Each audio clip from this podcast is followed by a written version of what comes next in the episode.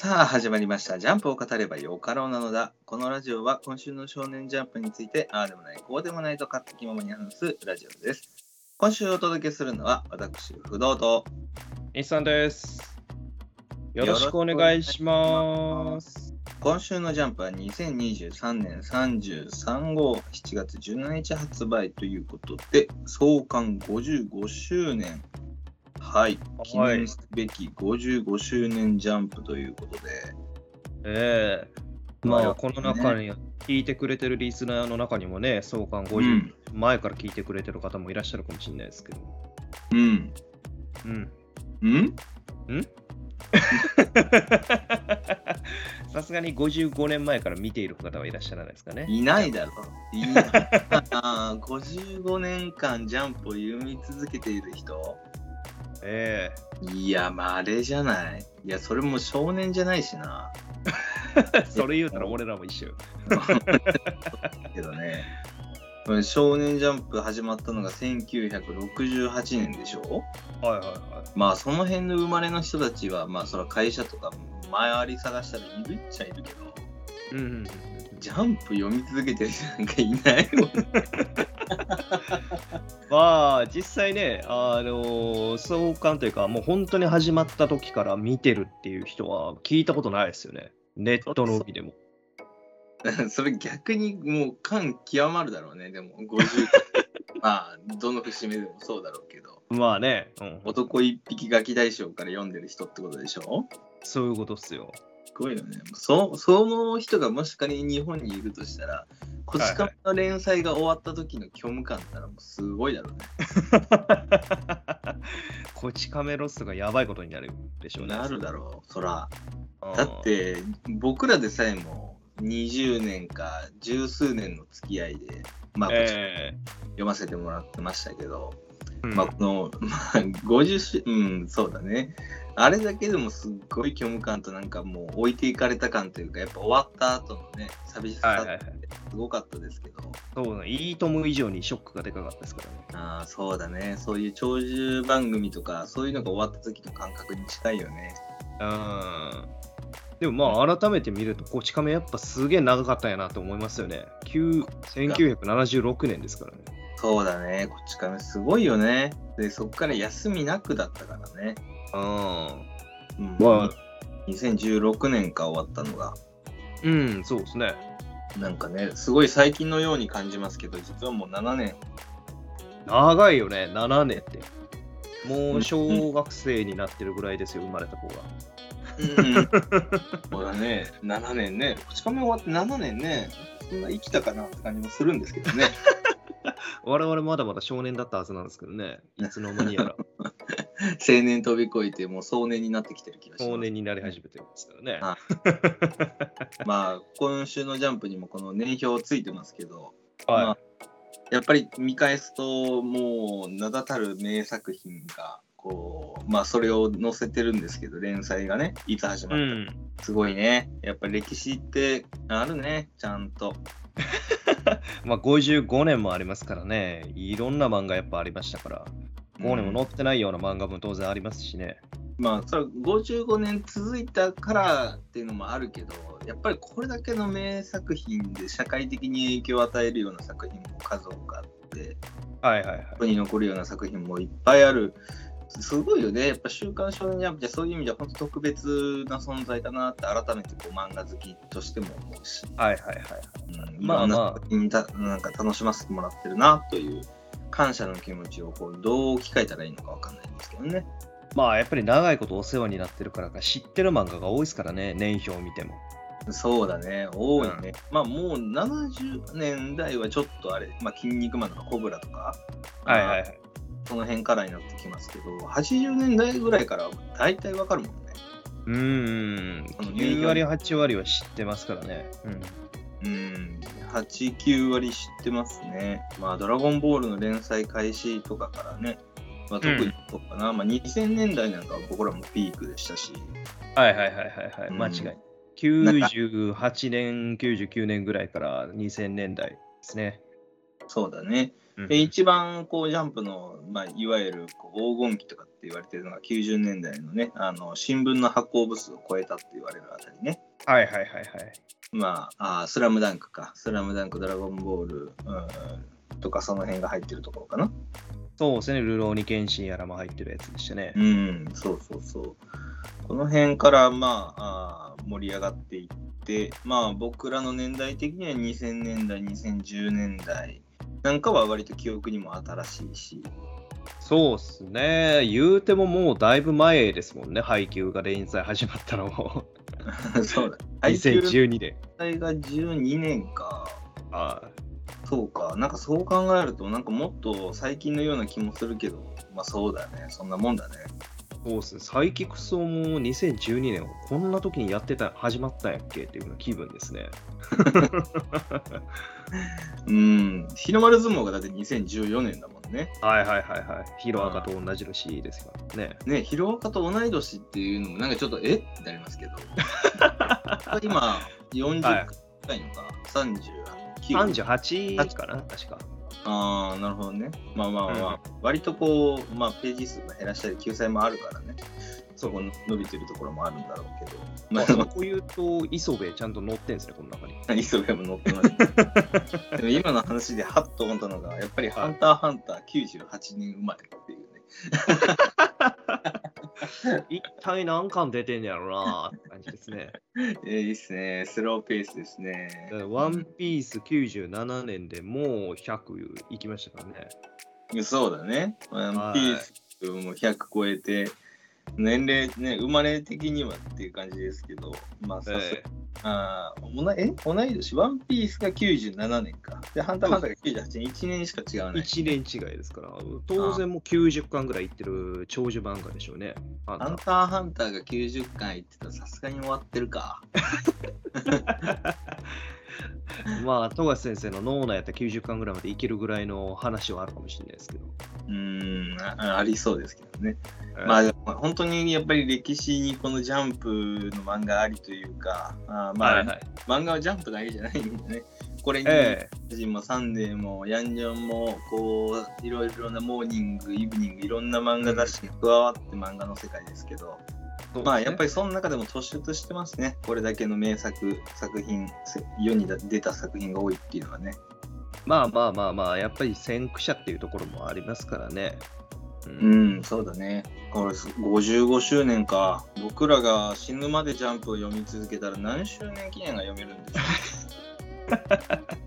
期待したいですね。電子版のもう完全ジャンプでジャンプが完全に電子版に移行しても読めるようになってほしいですね。あーまあぶっちゃけ30年後ぐらいにはそうなってる気はするよねもう紙が30年かかるかな？もう10年ぐらいしたらなってそうですけど。薄い板でジャンプが売り出されてるみたいなとかね。その時には僕らも杖ついて喋ってるわけですね。杖ついて喋るか？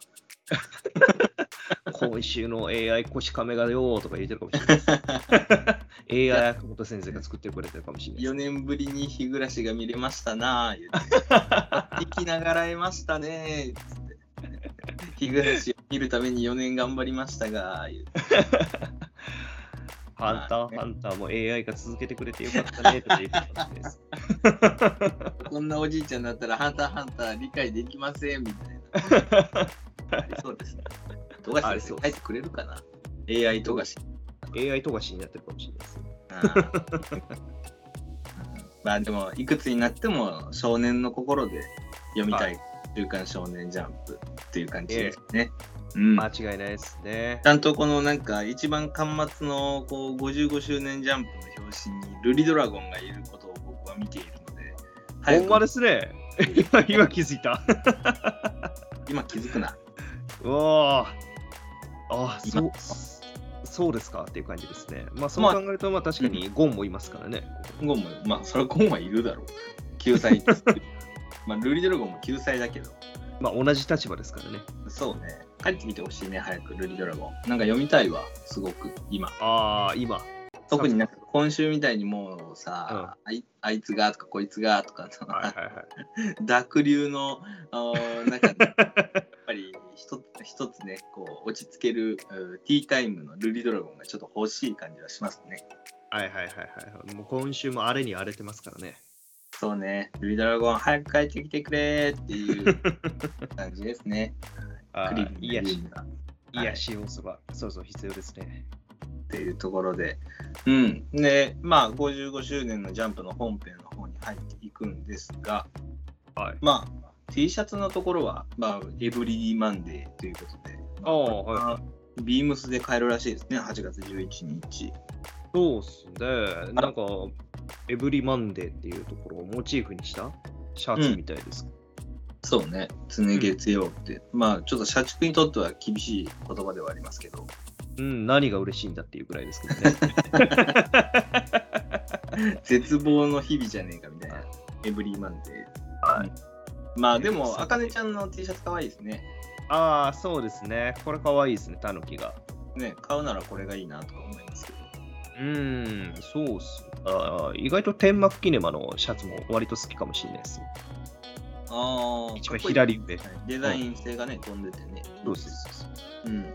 まあ、これを買うには、僕らがビームスに行くためのおしゃれな服を買わなきゃいけない。ちょっと RPG みたいに大変です。そうっすね。まず、ビームスに行く前に ユニクロなのか、どこかしらでいいしゃれ、うんしゃれたし服を着てから、買ってから行かないといけないですか？ビームス入れないですからね。じゃね。ら。そうっす。追い出されます。追い出されますからね。あー、お客様ちょっとおしゃれな方でないと当店はって 言われてしまいかねないですからね。オンジャケットですので、ここは。そんな、そんな高いとこか、あれ。知らないけど。はい。存じ上げないけど。はい。まあ、そんなところで。まあ、本編の方は、あーヒロアカからいきましょうかね。はい。はい。それでは早速、僕のヒーローアカデミアナンバー394、うららかお茶子 VS 戸賀卑弥子ということで、この最終決戦編、この2人の戦いが、まあ、今週描かれた、まあ、最終のところですけれども、うん、まずカラーの方も気になるので、そこもちょっと触れておきたいんですが、まあ相変わらず、堀越先生のこのね、カラー描写とみんなの A 組の集合絵はいいですね。そうですね。僕はちょっと気になったポイントがあって、それどころではなかったんですけど、これを見せて。ああ、はがくれちゃんがなぜ服を着ているのかというところですね。えそれじゃねえな。なぜだ？ああ、なぜ一人だけ背を向けてる人がいるのか。ああ、なぜ佐藤くんが口紅を塗ったような口をしているのかというところか。どこやね。一番左下。食紅ですからね。食紅うん。オールマイトの背ね。はい。一人だけ背中向けちゃってるのがね、うーんっていうふうに気持ちになりましたね。行く方向が違うっていうかね。はい。出る方向が違うのかなそれともたどり着く先が違うのかなみんなとは。ああ、嫌だね。そうですね。嫌ですね。嫌ですわ。まあ、A 組誰が書けるのももちろん嫌だし、先生たちも相沢先生もね、はい。やってほしいんだけど、オールマイトはもう、まあ、もうこの辺はもう、なんて言ったらいいのかね。ううん、難しいね。できないね。褒めることができないのよ、もう我々には。もう、はい。もう、この絵の通り、逆方向に進んじゃってますから、オールマイト。そうね、まあ、逆方向っていうとなんか語弊あるけど、闇落ちしてるわけでもなんでもない。俺まあもは止めようとしてますからね。まあ、まあみんなのためなんですけど。言うたら未来に進んでないっていう話ですかね。そうなのかな、まあ、紡ごうとしてるんですけどね、みんなを。まあ、せまあ、うんそうですね。まあ、そのオールマイトのちょっと勇姿はまだ見れてないですけど、まあ、それで言ったらでもこの集合絵、かっちゃんもなんか浮遊してるのはもう幽霊ですかみたいな。ねそんな意味深が。そんな意味深なカットにも見えなくもないですけどね。はいはいはいはい。うん、まあ、生きてるのか死んでるのか、蘇生されてると思いたいんですけどね。まあまあまあ、創生されてましたからね、復活してくれるっていうことはもう十分期待できるでしょうけどね。そうだね。ううん、まあそれはまたおいおい、うんこの先っていう形になると思いますけど、まあ今週のところ、まずはね、えー、ナンバはい。ー394のところですけど、まあ、お茶子、すごいね、やっぱりこの器のでかさというか、あーはいだね、僕には。そうですね。でも、お茶子ライジングとはいかなかったですね、今週。ね、意外でしたね。僕もうんタイトル回収あるかなと思いましたけど、まあ、うん。VS っていう感じでもないんですけどね。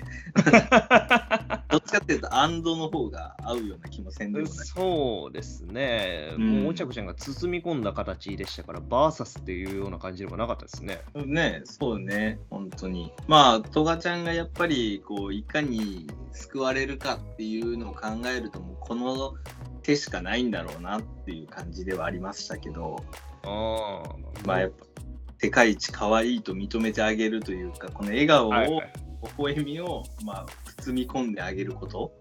はいはいはいはい。うん、まあ、トカちゃん自体もなんか、今週ちょっと改めて明らかになりましたけど、まあ、血が好きなのかな？人が、なんか、好きになる人の血が好きなのかな？まあまあまあまあ、それはあの好きな人だったら血が吸いたくなるみたいなの言ってましたからね。うん。まあ、なんかみんな綺麗な血が流れてるんだもん。なんかすごい血に惹かれてる感じはしますけどね、改めてね。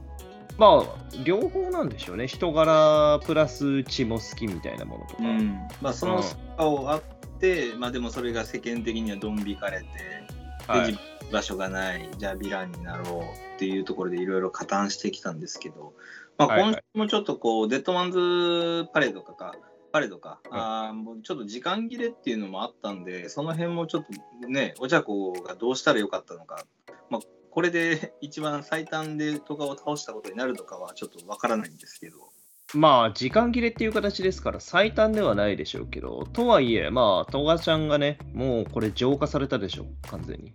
うん、浄化されたんだけどね。まあだからもう、一番成功ではあるんじゃないですかね、これ。まあでも、トガの残した爪痕、トガちゃんが残したね、傷がこれで癒えるわけじゃないからね。まあまあまあ、本当に、軍具酸素もボッコボコですからね。そこの部分で言うと、再起っていうのはもうかなり難しいでしょうけど、とはいえ、まあ、どこまでサットマンレスパレードでやられるかっていうふうなところはありましたから、まあ、食い止めつつ、完全沈黙させることができたっていうところですからね。そうだね、まあ、そこに関しては、お茶子も、うん、あの、すごく成果を上げたという部分にはなるのかもしれないし、まあ、このままもしね、止まらなかったら、トガちゃんのデッドマンズパレードが、轟家とか、まあ、もしかしたらデッドとかまで行ってたかもしれないしね。そうそうそうそうそう。うん足止めも意味はありましたからね。うん、で、まあ、この軍隊、えー大軍をすべて浮かすっていう形にもできたので、まあ、余計にはいとしては最小限に、うん抑えられたのかなっていうのは、まあ、戦果っちゃ戦果ですかね。そうです。えー、そう考えると、おちゃくちゃんが遊泳高校の方に来てくれればね、あれ浮かすことも余裕でいけるでしょうね。ああ、えー、あの、あ途中れ、途中片傾いてましたからね、UA ステージ。いや、あれを浮かすって何百トンとかじゃないな。いえいえ、この数も何百トンあるでしょ、やっぱ。かなまあ、うん、どうなんだろうね。まあ、そこまでの限界点がどこまでね、あー上振れたのかは分かりませんけど、うん、まあまあ、でももうお茶子も限界でしょ。腹刺されて。まあまこれだけ切り切ったもん。あ、うん。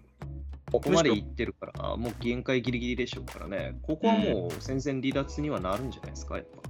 そう。むしろお茶子、ここからちょっと命の危険のあのタイミングありますよ。あー、血が足りないっていう話ね。そうそうそうそう。まあそこに、まあ、トガちゃんがどうするのかっていうのもありますけど、はいはいはい。逆に血を上げるっていうパターンですか？血をあげる、ありそうだね。トガちゃんならではのね。はいはいはいはい。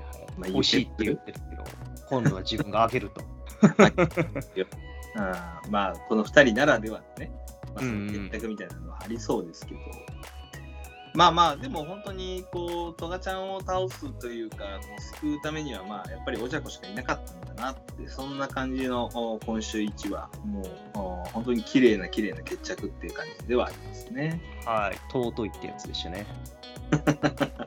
これ、これが尊いのはい。よく我々にも理解できる尊さでしたね。なるほど。女の子2人の、うんこの、なんだろう、青春でもないな。まあまあまあまあ、二人のね、あの恋バナの結果ですから、ここは。なるほど、確かに。うん恋バナが作り上げたこのバトルの、結果、結末。あうんでまあ、いかにトガちゃんが救われるかの物語。あというはいまあ、できれば他のみんなも救われてほしいですけどね。ヒーロー側もね。まあまあ、もちろんそうですけどね。うんでもまあ、これでようやく軍が酸素全部落ち着いたんですかね。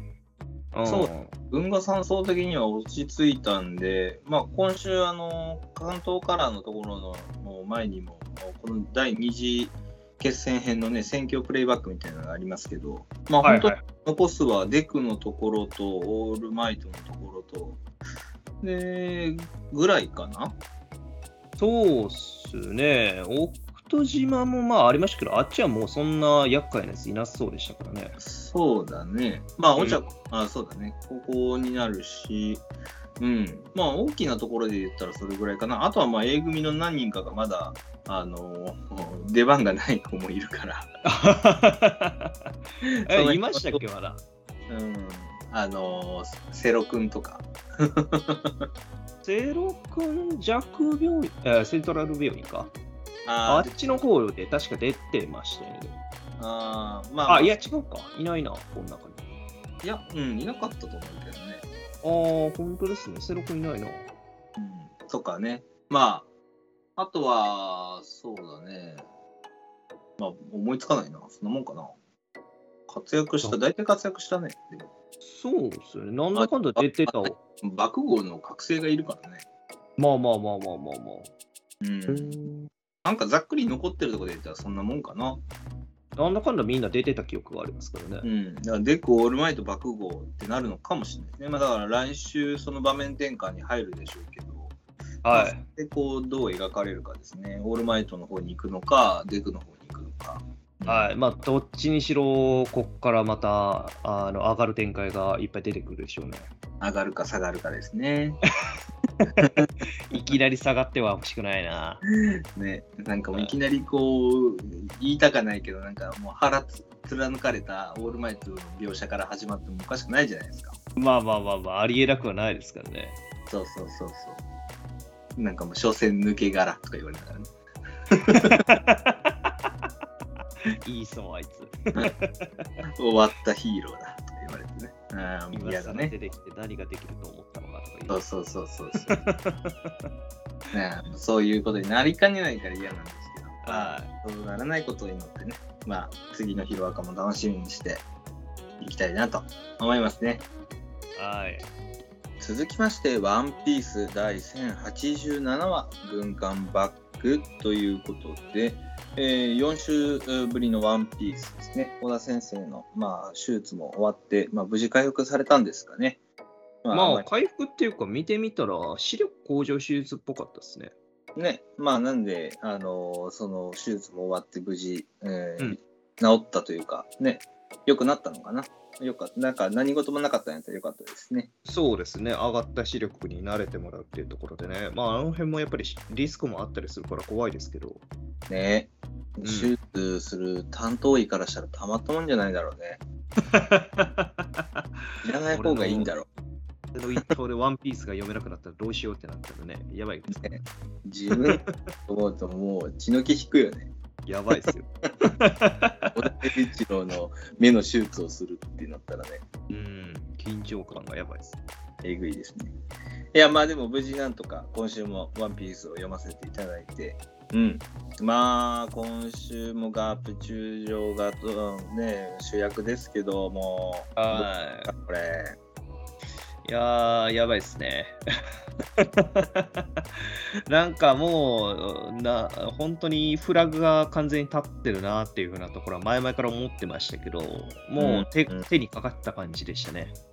ね、もうなんか、クザン何やってんだお前っていう思いと、ココッピーお前何足引っ張ってんだっていうのと、なんかもう、すっげえ周りにこうイライラするの僕だけなんでしょうかね。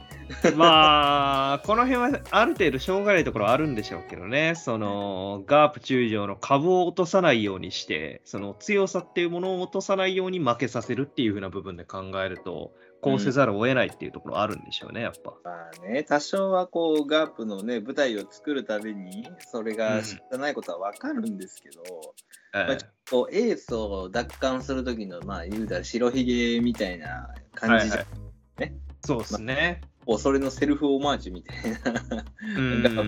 コビーみたいになってますけど、まあ、コビーがじゃあ今エース級にこう世界的に必要な人物かって言ったらなんかまあまだそうでもないし成長途中だし。まあまあまあまあ、それはそうですね。未来の対象候補っていう話ですか。そうそうそう。でなんか抜け抜けとこう黒ひげに捕まってでこう脱出する時ももう間抜けにも罠に引っかかってでそのせいで、えー刺されてしまう。うんガープ。傷を負ってしまって、まあ、またこのスケスケの実の支流もこいつも卑怯やなと思いますけどね。まあ、ぶっちゃけこの辺は想像通りというか、思ってた通りではありましたね。資料がそのスケスケの実持ってるっていうところで、透明化して、あの不意を打つ。ガープ中将の不意を打つっていう展開を本当に予想してた通りではありましたけど、剣士の風上にも置けんじゃない ゾロが見たら切れるやつ。ってえ？はい、ゾロが見たら切れるやつですね。ねまあでもガープも全盛期だったらこれも刺されなかったのかなと思うとねはいはいはいはいはい。今はやはり。りそこがカバーできなかったのか、なんか刺されるようなことなんかない気がするんですけど、まあ、不意打ちだからなのか、まあ、それをおさせるがゆえの支流の強さなのかみたいなまあ、ます、そこ言うんであればね、今週そのガープ刺したこの刀、なんか黒刀っぽいですもんね。確かに。うん。うん。だからまあ、剣の腕を上げてるのかもしれないですね。前黒刀やったっていう話は一切出てなかったですからね。確かに、ね。支流のまあ、その辺は支流もいい刀手に入れてそうですね。まあ、まあ、いい刀をうん手に入れてんのか、自分自身のちあの覇気で、えーうん黒刀に変えることができたのかっていうところでしょうけど。まあね。まあでもやっぱりこう黒ひげのこの四校幹部数々のメンバーと、はい元大将の九山を相手にここまで戦えるガープってすげえなとはもう思いますけどね。まあね、四校幹部何人おんねんすよ、えー、4人か。うん。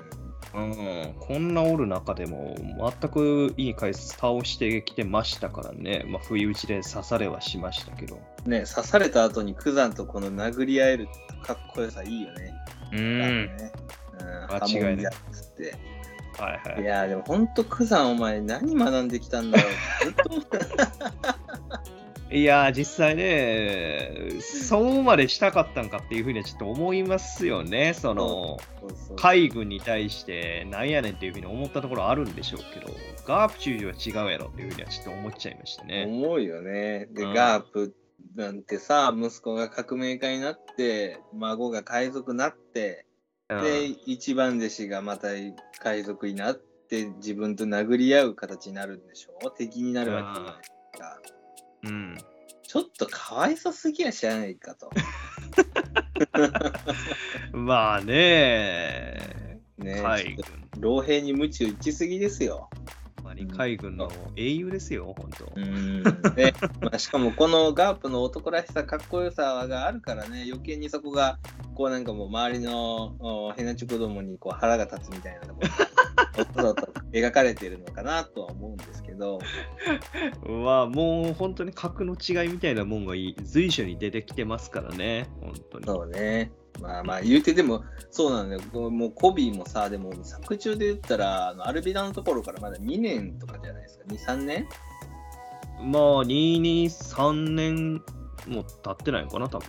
うん。うんだからまあしょうがないのかなと思いながら。いやいや、言うてももう大差ですからね。もう当然それなりにやれる人物のはずですけど、まあやっぱうろたえるなっていうふうに言われるぐらいのまだまだ甘いやつっていうふうなところではありましたね。まあそうだね。まあコピーはでも、あと、こう、見聞色のなんか毛があるような感じもしましたけど、その辺もまだなんか全然発揮されないし、まあやっぱりガップ通常のラストが関わらないとその辺に繋がらないのかなとか思いながらね、まあ、治療しはい。ね。うん、そうですね、まあ。ガープ球場の件を境に、まあ、さらなるステップアップみたいな話にはなるんでしょうね、おそらく。うん、そうね。まあ、ラストのね、ガープのところですけど、正義は勝つというところで、まあまだ戦うつもり、まあというか戦う気満々なのか、うん、それとも助っ人が来るのか、みたいなところですけどね。はいはいはいはい。まあ、何にせよこのままだとまずいですね。いや、もうこれ完全に残りの連中全部ぶん投げて船に送り返して、一人でぶっ倒すんじゃないですか。うん、なんかそれはそれでかっこいいんだけどね、漫画的にもね。うん悲しくなっちゃうね、でもね。まあ、九山が、まあでも、うんこいつ、ここでまた、あのー実は潜入捜査でしたみたいな形になったら、それはそれでまたあれだしな。難しいな。もう今更ないでしょうね、おそらく。うん、中途半端すぎるよね、それはそれでね。うん。まあま迷惑かけといて。あ、完全にその、なんていうんですか、黒ひげたちを信じさせるためにガープ中将をやったみたいな話とかっていうのが出てくる可能性もゼロじゃないでしょうけど、とはいえ、そのために、まあ、海軍にとっての、まあ、大戦力のガープを殺すかって言ったらね、もったいなすぎる話でもありますからね。ちょっとね、それはそれで違うよなと思うしね。海軍に壊滅的なダメージ与えてどないすんねんみたいな話にもなりますからね。うんまあ、ってことは、まあ、ここで、まあ、ガープがまた奮起するのか、個人的にはなんかスモヤンとか出てこないかなとか思ったりするんですけどね。ああ、最近どこで出たっけな？ちょっともう記憶に薄れてますね。ね、スモーカーどっかいるでしょう、なんか。なんか、タシギどっかで見たような記憶があるんですけどね。タシギはなんで船の上にいるじゃない？え、あ、今回来てたっけか？そうそうそう。あそっかそっか船の上にいますよ。だから、あ今週も1コマ2コマぐらいおるし。あ、いたか。はいはいはいはい。だからスモーカーが出てきても描写的にはなんか全然合うんだよね。あただ居場所が今どこにいたのか全然覚えてないんで、近くにいるのか、飛んでこれるのか。で、そろそろスモーカーのあのね、まあ、あの黙々の実はいの覚醒とか見たいよね。そうですね。全部を黙々にしちゃうと。九山と渡り合えるスモーカーとかめっちゃかっこよくないですか？その辺いいっ見たいすね。うんまあ、どうなんでしょう。煙が氷に勝てんのかどうかっていうところですけど。まあ、まあ、だから覚醒しかないのかなと思うんだけどね。はいはいはいはい。はい。まあそんなところで、ワンピースすごく気になるんですけど、ちょっとお絶対絶命な状況、まあうんこのお黒ひげ海賊団のね、えー海賊島から逃げ切れるのかといったところですね。はい、そうですね。はい。なんとかガープ生き残ってほしい気持ち、うんそれはあるという感じですが。違い。続きまして、呪術廻戦第229話、人外魔境新宿決戦丸7ということで、えー、出てきてしまいました、マコラ。はい。はい。いやー来ましたね。来ましたね、ついにこの時が、マコラ VS 五条悟のこの描写。まあ、はい先週ね、えースクナーとの、まあ、結界を、まあ、あ五条先生のお結界が破られるのが3分ぐらい。と、うん。五条先生がスクナを領域内で、まあ、ボコして領域を破壊するのが同じ3分ぐらい。ということで同時に、まあ、領域展開が、まあ、消えるというかあ相殺されるっていうような展開だったんですけども、うん。はい。まあ、今週その中でね、えー五条先生の方があー少し上回るというような展開になり無料空所を数コンマ食らわすことができましたと。はい。ここの描写いいですね。領域展開が少し文字ずれしている描写。はいはいはいはいはい。タイムラグですね。はい、しびれましたね。これもちょっとアニメで見たいよね。そ 途中まではね、うんうん完全に。そそれに気づく日車さんはやはり天才だ。こいつ、1ヶ月ぐらいの間でジュースシーンやったばっかっすもんね。ね。1ヶ月経ってないのか。2週間とかあと数3週間ぐらい。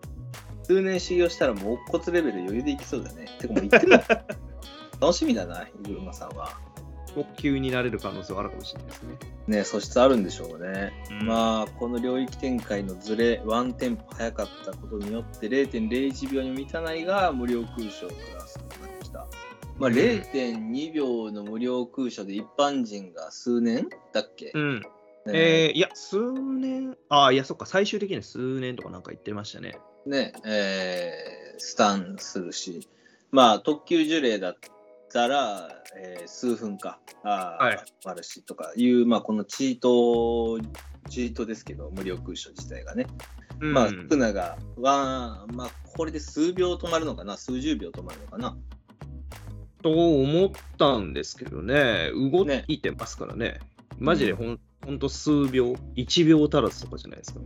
ね、まあこの2人の戦い、五条先生だったらまあ数秒あったら十分ですけどね。まあまあまあまあ、当然ね、十分なんでしょうけど、結局出てきちゃいましたからね。ガコン、古部ゆらゆら。ああ、古部ゆらゆらはもうみんな言ってるだろうな、家で。小学生が真似する。古部ゆらゆら。で、後ろからお母さん出てくるんでしょ。後出しじゃんけん。はい、最強でからね。はい。最強の後出しじゃんけんですからね、お母さんはね。理解新庄ママ。まあ、マコラね、出てきてしまいましたね。まあ、先週のラストの描写からもガコンっていうので適応してるじゃんっていうので、まあ、僕も、あの世間的にもみんな影の中にマコラを隠してたんじゃないかみたいな、はいはいはい。いうようなね、イメージはあー予想はしてましたけど、やっぱりその通りみたいですね。ですかね、隠していたから事前にもう無料空所与えて、えー対応させていたっていうところ。でもまあ、それを気づくことができなかったっていうようなところがね、やっぱりこの術式を回無理やり回復させていた、まあ、その影響だったのかなっていうような部分があるそうですけど。ね、まあ、それにこう、まあ、伏黒もそうだけど、今回少ながやったように、影の中に隠したものはさすがに陸眼でも見れないのかもしれないね。うーん、まあそういうことなんですかね。大阪の影法術で使ってというか、まあ、だから五条先生は先週も言ってたけどなぜマコラと影を使わないんだみたいな、でもすでに多分一番最初からかは分かんないけど使ってるんですよね。えーで影の中にずっとマコラを隠し続けて適用を繰り返していた。なので、はい無料空所も今回初見で破られると。おまあ五条先生からすると初見に見えるんだけど。はいはいはいはい。いうようなことになってるんで、これ最悪の可能性考えると、一番最初のあのバフをかけまくって、紫からもう適用されてる可能性あるんだよね。ああ、まさかの。まさかの。だからもう最初からスクナはそのつもりでやってましたと。で、はいはいはい。こう、あえて、あのね、後に出して、必殺技のように最後に出すようなこの強さのマコラと影をもう初っ端から実はフルで動かしてたみたいなね。はいはいはい。となったらもう紫と無料空所が効かないからもう赤ぐらいしか効かない効かないですよね。うーん、花手レインボーか。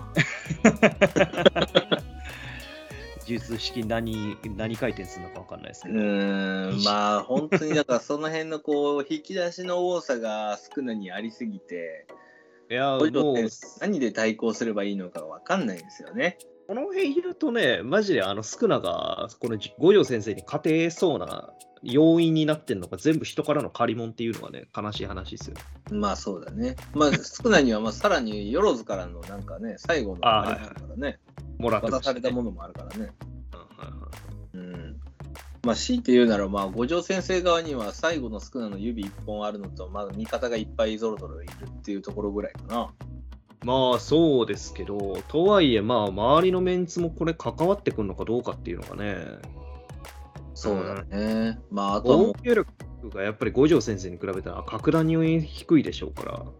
そうだね。誰、うん、誰がマコラ超えれるんだっていう感じがするよね。ああ、まあ防御力で言うと測りぐらいか。うーん、まあ、あのー、編中のね、うん。はい。そうだね、大当たり中の、まあ、はかりならまだしもみたいな、うん。感じはするけれども、まあ、まあ。でも今、こう無料空所はでも、マコラが出てこようが、食らってる状態じゃないですか、スクナは。うん。うん。だから、ここにもう歌詞もぶっ込んでもいいよねとは思うんだけど、でも歌詞もの性格じゃないだろうな。うんまあ歌詞も関わってくることがあんまりなさそうだとは思いますし、あとはまあその今週の最後のところの芥見先生のコメントのところで、その無力書、呪霊の方が人間より効きが弱かったりしますとかっていうふうに言ってるんで、うん多分もうすぐに対応するんじゃないですかね、本当に。まあ、すぐにもう元通りってことね、つまりね。うん、まあ、少なにそれがあまり効かないっていうようなことなんでしょうけど。うんはい。まあね、まあ、でも、白富先生君なんであえて今、端末で それをあー触れたんでしょうね、作中で。来週に向けてってことかな。まあそうなんじゃないですかね。あ来週休みだ。ああ、そうか。来週休みです、表ね。再来週に向けてですね。明。てか、この状態で来週休みか。厳しいな。厳しいっすね。いやいえやいや、危機的状況が2作品もあるんですけどね。そうだね。いや、やっと無料空所食らわせて五条先生のターンと思ったんですけどね。まあ、お互いの領域展開も攻略できるようになって。うーん、まあ、これはちょっとさすがに五条先生、どうやってマコラを、まあ、マコラ対策を無料空所の初見で破ろうと思ってたから余計にきついでしょうね、これ。まあそうでしょうね。無料クッションを食らわせることができればもう止まるんで、あとはもう当てるだけですからね。簡単な作業でしたけど、それができなくなるわけですから。まあさっき言ってた通り、紫がまあ仮に効くようにまだなってるんであれば可能性はありますけど、効かなくなってたらマジでやばいですね。もう国戦しかないね、フルパワー。まさかのウルパー国戦。まあは、パンチだね、もうな、パンチ。いはい。一撃で倒すしかないですね。うん、しかないですね。いやー、怖いなーまあ、この辺、だいぶピンチにはなってきましたが、やはりこの2人のバトル、まあ、ちょっともう、人外魔境すぎて、面白いですね、やっぱりね。面白いのは間違いないですね、うんそこは。ああと、五条先生がね、ちゃんと無力者をやった後に、こう、有事よりも確実に死に近づけるってことで、はいはいはいなんか、伏黒のことも少し考えてるあたりは、やっぱり、あ良かったですね。殺すつもりはない。まあまあまあまあ、そうですね。うん殺すつもりはないけれども、本当に死の一手一歩間際まで行かせるっていうふうなところですよね。そうだね、そこからまあ、伏黒をひっぺがすこう策があるってことだろうからね。まあ、うん少少なをひっぺがすという策だね。そうですね。何かにう乗り移らせるのか、何かしらのわ、うん方法は用意してんでしょうね。みたいですね。まあ、何にせよ、ちょっとこの2人の対決どうなるのか、あー全く読めませんが、あーマコラをどう超えるか、これはもう日本中の問題ですね。はい 大きな大きな問題です。はい。来週、再来週どうなるのかっていうのを待ちに待ちたいですね。はい。続きまして、ナルト外伝、渦の中のつむじ風ということで、えー55周年のジャンプならではのお作品ですね。今週の読み切りという形でできましたけども、はい。ナルトでの全世界キャラクター人気票投票で1位に輝いた波風湊の話っていうことみたいですね。うん、4代目ホカゲとしてね、ナルトの父親として、まあ、作品にも出てましたけど、まあ、イケメンで、えー術もかっこよく、優しくて、すべて兼ね備えた父親でしたね。まあ最強とまではいかなかったですけど、最速の忍者でもありました、そうね。この平井心平井術か？あー平井心か。あー平井心かっこよくてね。うんんあのよく真似してましたね。あーできる平井心です。なんかこう、投げて、そこにはいはいシュンみたいな。あーやっ てましたね。まあ、というか、ナルトを改めてこうやってね、あの語るのがすごく個人的には嬉しくって、ちっちゃい頃あから読んでた作品だし、印象深いし、そうですね。ね、まあこんな10分もかない時間内で喋るのがすごくもったいないんですけまあ、時間がないですからね。ど、ね、こういう外伝ででもやっぱり改めて読めると岸本先生のすごいね画力と見せ方とキャラクター、うんセリフやっぱりレベル高いですよね。はい。まあ、あれは一回、一個なかったことになってるやつもありますけど。まあそれはそれで、まあでもやっぱナルトの面白さってすごいじゃないですか。このはいはいはい。膨大なストーリーの中にこう書き込まれた設定というか、はいはいはいはい。それがやっぱり今週もね、湊とおクシナのお螺旋岩開発秘話として、うんえーきちんと描かれてるわけなんですけども、楽しいですよね。読みたいな、続きが。また。ああ、続きがね。はいはいはい。続きまあ、もそうだし、他のキャラクターの深掘りもね。そうですよね。まだまだぶっちゃけ俺はジライアが一番好きなんで、ジライアの掘り下げの方をもっとしてほしいですけどね。あーそうだね、ジライアの若い頃とかね、見たいし、なんか、綱手とのやりとりとかも見たいし、ああ、はいはいはい。うんまあ、やっぱりそうだね、自来也とペインの戦いはちょっと、ああ、まあ、はいはい今からあれやね、漫画喫茶行かなあかんね。あの辛い話をもう一回読みに行きますか？いやいや、もう高いけど、やっぱりかっこいいもんあるじゃない。まあね。そうそう。なサスケ奪還編とかももう一回読みたいし、ああ、最高でしたね、あの辺は。中はいあの辺は最高でしたね。うん。あれに憧れ、あの時の長寿に憧れて、長寿 長寿があのほうれん岩とかカレーはいはい食べるじゃないですか。で、べてパーましたねプルじゃないですか。バイカーのジュースはいね。あれを真似して、あの駄菓子でさ、3つのガムがあるじゃない。ああ、どれか一個めちゃめちゃ酸酸っぱいみたいな。そうそう。あれをよく真似してたわと思って、1個ずつ食べて。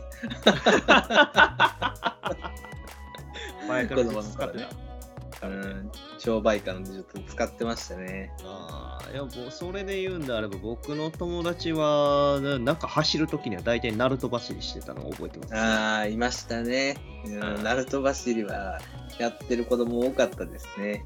あー好きなんやなと思いながら見てましたね。まあ、ほぼ前傾姿勢のあられちゃん走りですけどね、あれね。まあ、あられちゃんが横に対して腕を後ろにしてる感じですちょっとね、前傾、ちょっと前傾してるちょっとだけで、前傾して。まあ、そんなナルト、やっぱり思い出深い作品なんで、こうやって現現代というか、あ今、リアルタイムでね、改めてジャンプで読めるっていうのがすごい嬉しいんですけど、まあ、はい本当にこの螺旋岩のお開発費は面白かったですね。この2人のラブコメ。そうですね。まあ、ナルトの時もね、螺旋岩習得する時とかって結構楽しかったんですよね。あのねあどうやったらできんのかっていうのをいろいろ工夫、創意工夫しまくってんのが、なんか本当にあのイメージつくような感じ。うんうんうんうん。まあでもこれもまたあの、あの2人で食べるパキットアイスから出てきてるのもまたいいですよね。はいはいはいはいはい。これも感慨深いですよね、このアイスもね。はい。本編の方ではちゃんと出てきますし。はい。一緒にアイス食べてましたからね。親父を感じてましたから、ナルトも。うん。で、まあ今回、このネーミングセンスのないあたりがね、またね、面白くて。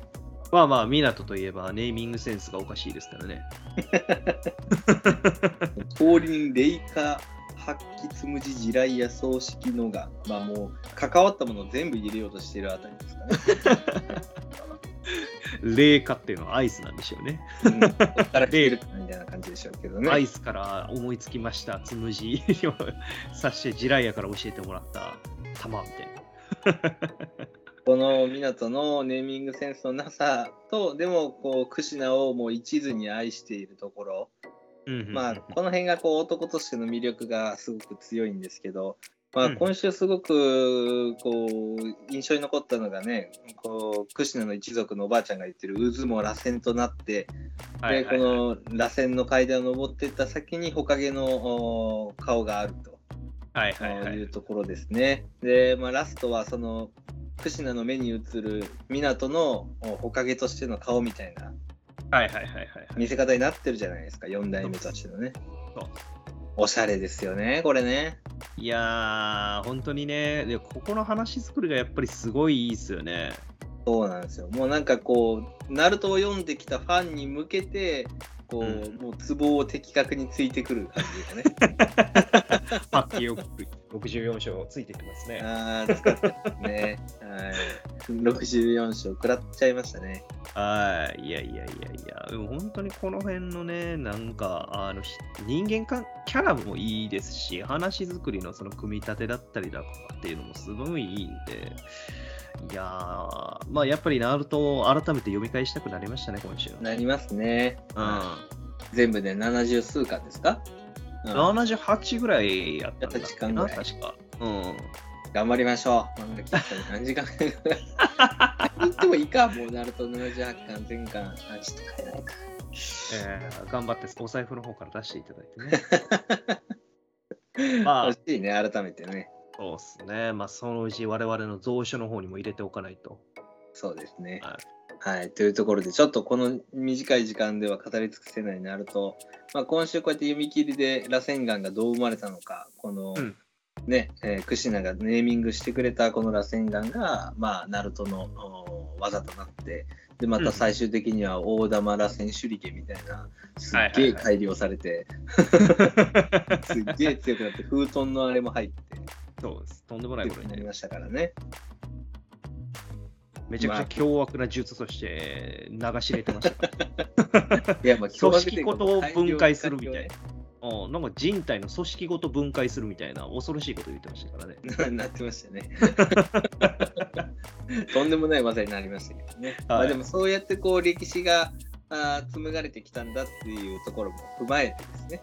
はいはいはいはい。はい、いい作品にまた巡り合えたなという感じでまたこのナルト、はい。えー我々も読み返して、えー思い出に浸りたいなというふうに思います。はい。続きまして、坂本デイズ、デイズ127、あばよ、ということで、なあ、ひょうさアバンがったか。ん。ね、さんさん先週のラジオでも、あのフラグをぶち折ったつもりではいたんですけど、そうなんですよね。希望も そう自分の願望も込めて死なないんじゃない？もしかしてこれ？みたいなの言ってたんですけど、逆にフラグになっちゃったかな。ですね。我々がフラグ立ってましたね。いやー、死んでほしくなかったなそうですね。こっから全然まだまだやっていけそうというか人気出そうな感じもありましたしね。活躍してほしかったんですけどね。そうだね。なんか、ちょっと不完全燃焼差は拭えないっていうのは多分、平介がまだ何も、こう、うん覚悟も、覚醒もおできてないというか、はいはいはいはい。まだ一人前になりきれてない部分もあるかもしれないですね。そうですね。結局そこのキーになったかっていうと、まだ足りてない感じもあったんで、まあ次の戦いの時にね、覚悟決まった状態に来る可能性もあるでしょうけど、うんうんうん。今回ね、友達を失った、まあ、票を失うっていうことで、まあ、またこの一般人にももう巻き込んでしまって、平介的にはもうかなり今週追い詰められてしまったんですけど、えーまあ、久保さんがなんとか、まあ、片栗の撃退かな、まではいけたかなというところですね。まあまあまあまあまあまあ、そうっすね。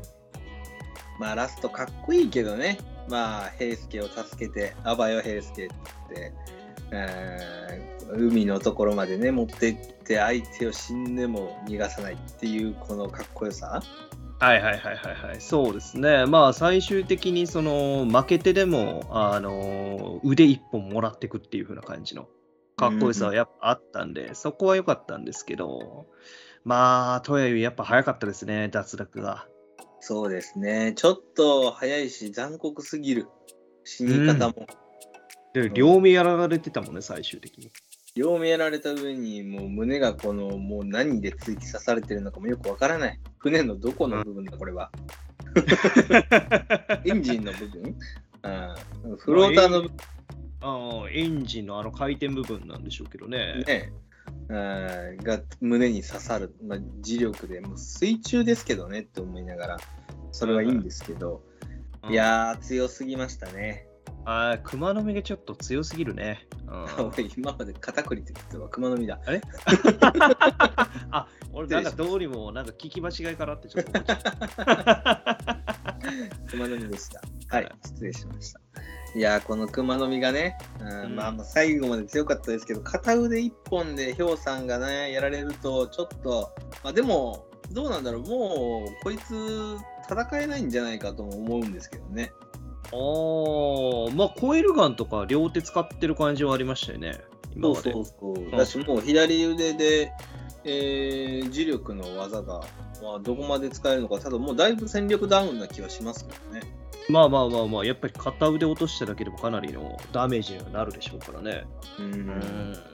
まあ、ただ、オーダーがここでかけるとは思わなかったですね。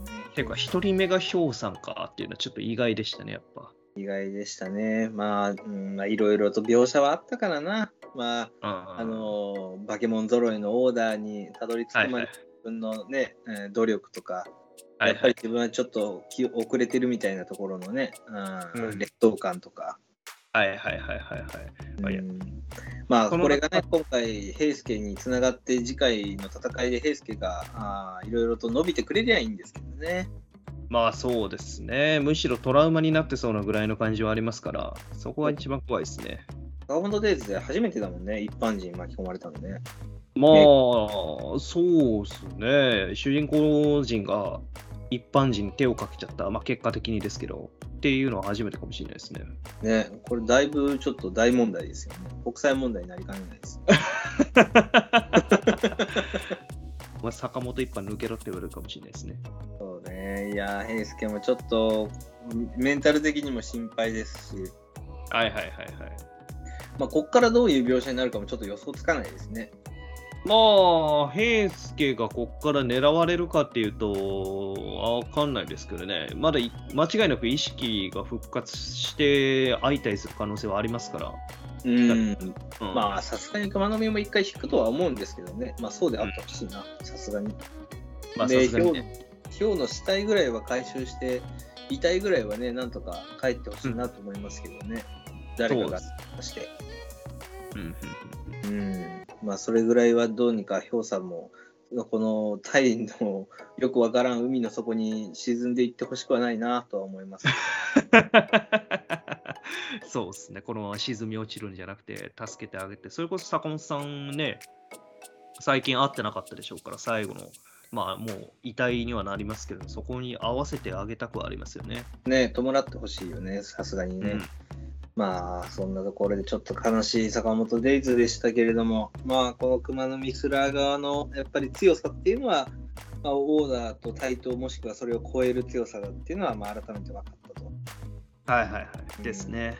まあ、熊の実がこれだからね、もう一人の春馬とかもやばいんだろうし、うん間違いないですね。怖いですね、この辺はね。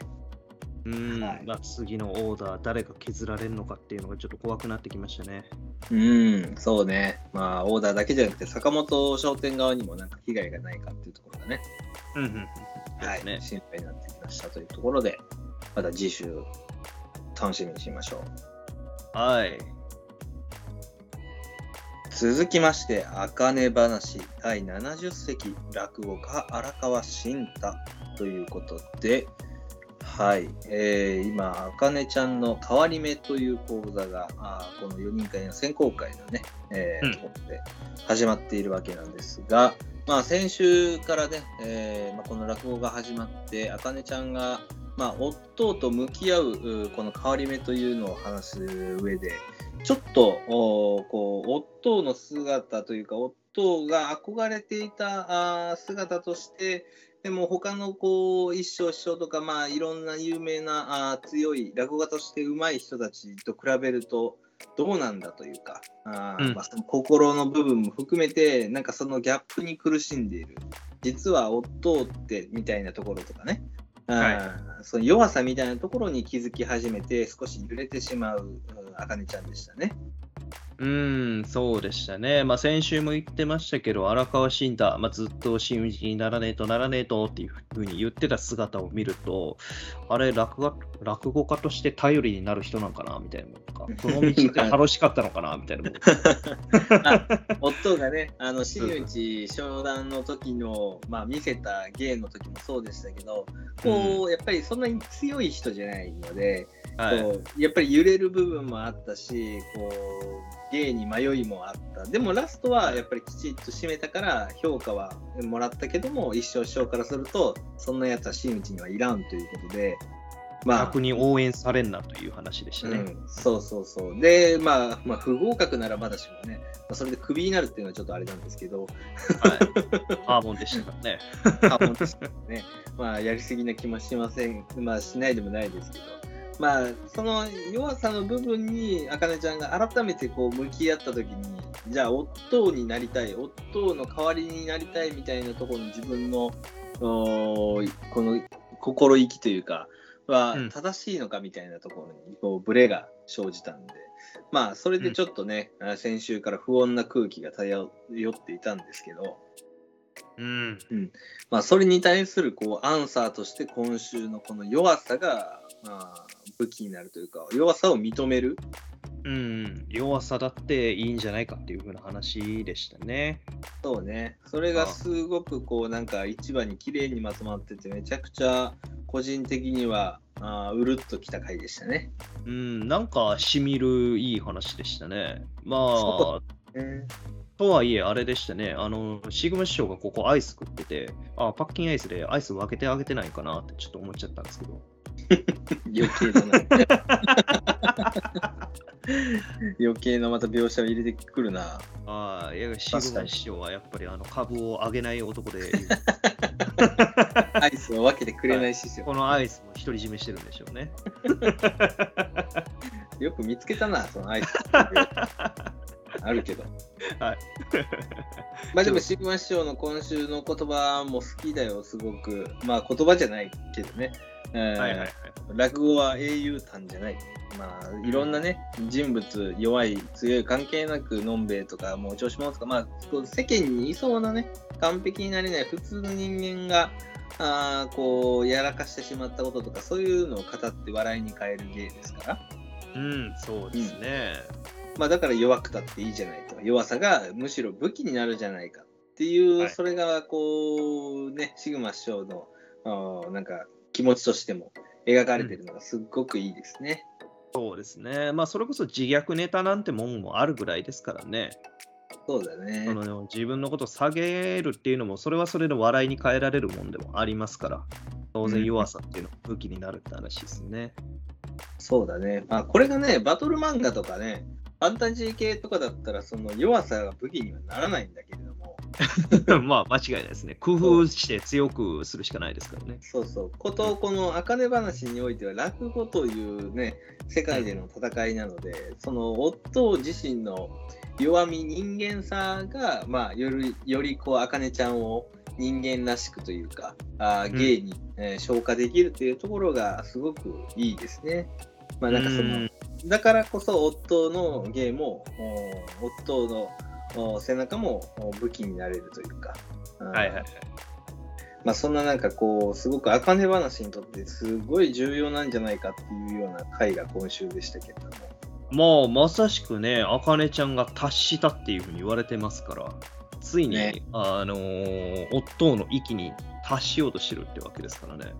ね、でもなんかうんうんここまでこういい話になったんで今週というか来週勝たなくてもいいんじゃないかなとも思うんですけどね。あーまあ実際そういうのもありですよね。その勝負というか試合には負けるけれども、もう腕は間違いなく今回のんで爆上がりしたからもう次回以降のんではすごい活躍できるみたいな話とかね。うん。まあまあそうだね。まあ、というよりかはこう茜ちゃんの芸の本質にたどり着いたというか、ううんん。その父の芸も含めて自分の芸に落とし込んだ今回、まあ、ただちょっとこう、前半の伸び悩みもあったがゆえに点数にはこうたどり着かなかったんでまあひかるちゃんには負けちゃうけれども、うん。まあでも本当に芸としてのあかねちゃんのもうあー本質にたどり着いて自分のものにできた夫の芸を、うんっていうようなあー成長会ということでいいんじゃないでしょうか。っていうのも、うんねまあ、とはいえね、一軒師匠だとか学問先生がこれ聞いて涙流してる可能性もありますからね。めちゃめちゃちょちょぎれてる。確かに20ね点出すかもしれないですけ確か、夫のあの真打ちの時も、ど。はいはい。真打ち商談戦の時も、一軒師匠は結構評価くれてたもんね。ああ、まあまあまあ、結局、一種師匠がやり方があかんっていうふうに言ってたないですからね。ね。うん。なんで、なんかその辺、こう、一軒師匠だけなんか20点満点くれたりして、なんかひかるちゃんが、はいはいはい何をぐぬぬぬぬっていう可能性もあるからね。ああ、それはいいですね。はいはいはいはい。自分の師匠に認められたのは、あかねちゃんの方やったみたいな展開そうそうそうそう。ああ、いいですね、それ。はいはいはい。なんかそれだったらこう、まあ、読書側もあーまあまあ試合には負けたけどあかねちゃんとしてのゲームを上がってしかも一見賞に満点もらったいいじゃないみたいな。ね落とし両者ウィンウィンな感じにならないかなと。まあいいストーリーかどうか知りませんけど。いや、もう落としどころとしてはかなりいいんじゃないですかね。うん。みたいな感じもありえるよね。ですね。まあでも先週と違って何よりあかねちゃんがラストね晴れやかな感じでこう芸を披露できてるあたりが一番いいよねそうですね。夫の芸っていうものを本質も理解して、夫の心も理解できてっていうようなところで、まあ本当にあの次のステージに行けそうなぐらいまで腕を上げてきてる感じがありますから。そうね。うんはい。まあ、こんな、あかねちゃんがね、えーずっと向き合ってきた夫の芸が、あーこういう形で、えーたどり着いて、えー夫の弱さも含めて自分の、お武器となっていく、うんそんななんか成長のおストーリーがね、今週すごく色濃く描かれていたなということで、はい。はいますこの茜話好きになってきましたね。うんはい、いいですね、やっぱり。はい。というところで、また次週も楽しみにしたいなと思います。はい。はい。ここまで週刊少年ジャンプ33号を語ってきました。次週は34号ということで7月24日発売です。うんはい。うんまあ来週はね、ワンピースが26周年記念ということで、うん、はい。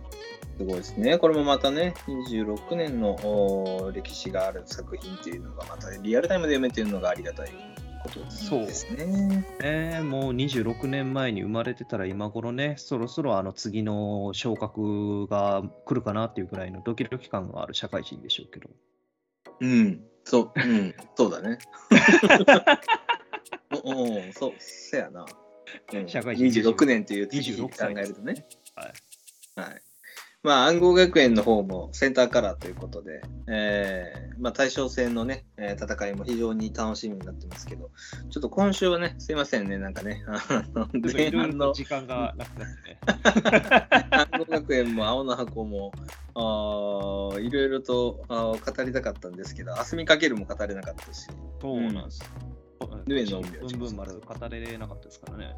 えー来週に置いとこうぜということで、すみません、大変申し訳ございませんでしたというところで、はい。ナルトが面白すぎてね、どうしようね ナルトが面白かったし、55周年の語りも長くなりましたしね。長くなっちゃいましたね。はい。というところで、まあ、また次週我々も楽しくジャンプについて、えー語っていきたいと思います、えー YouTube、Twitter の方やってます。皆さんから感想、コメント、質問などがあれば、えーいただければ非常に嬉しく思います。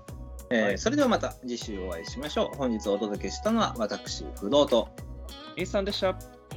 ありがとうございましたありがとうございましたバイバイ。バイバイ。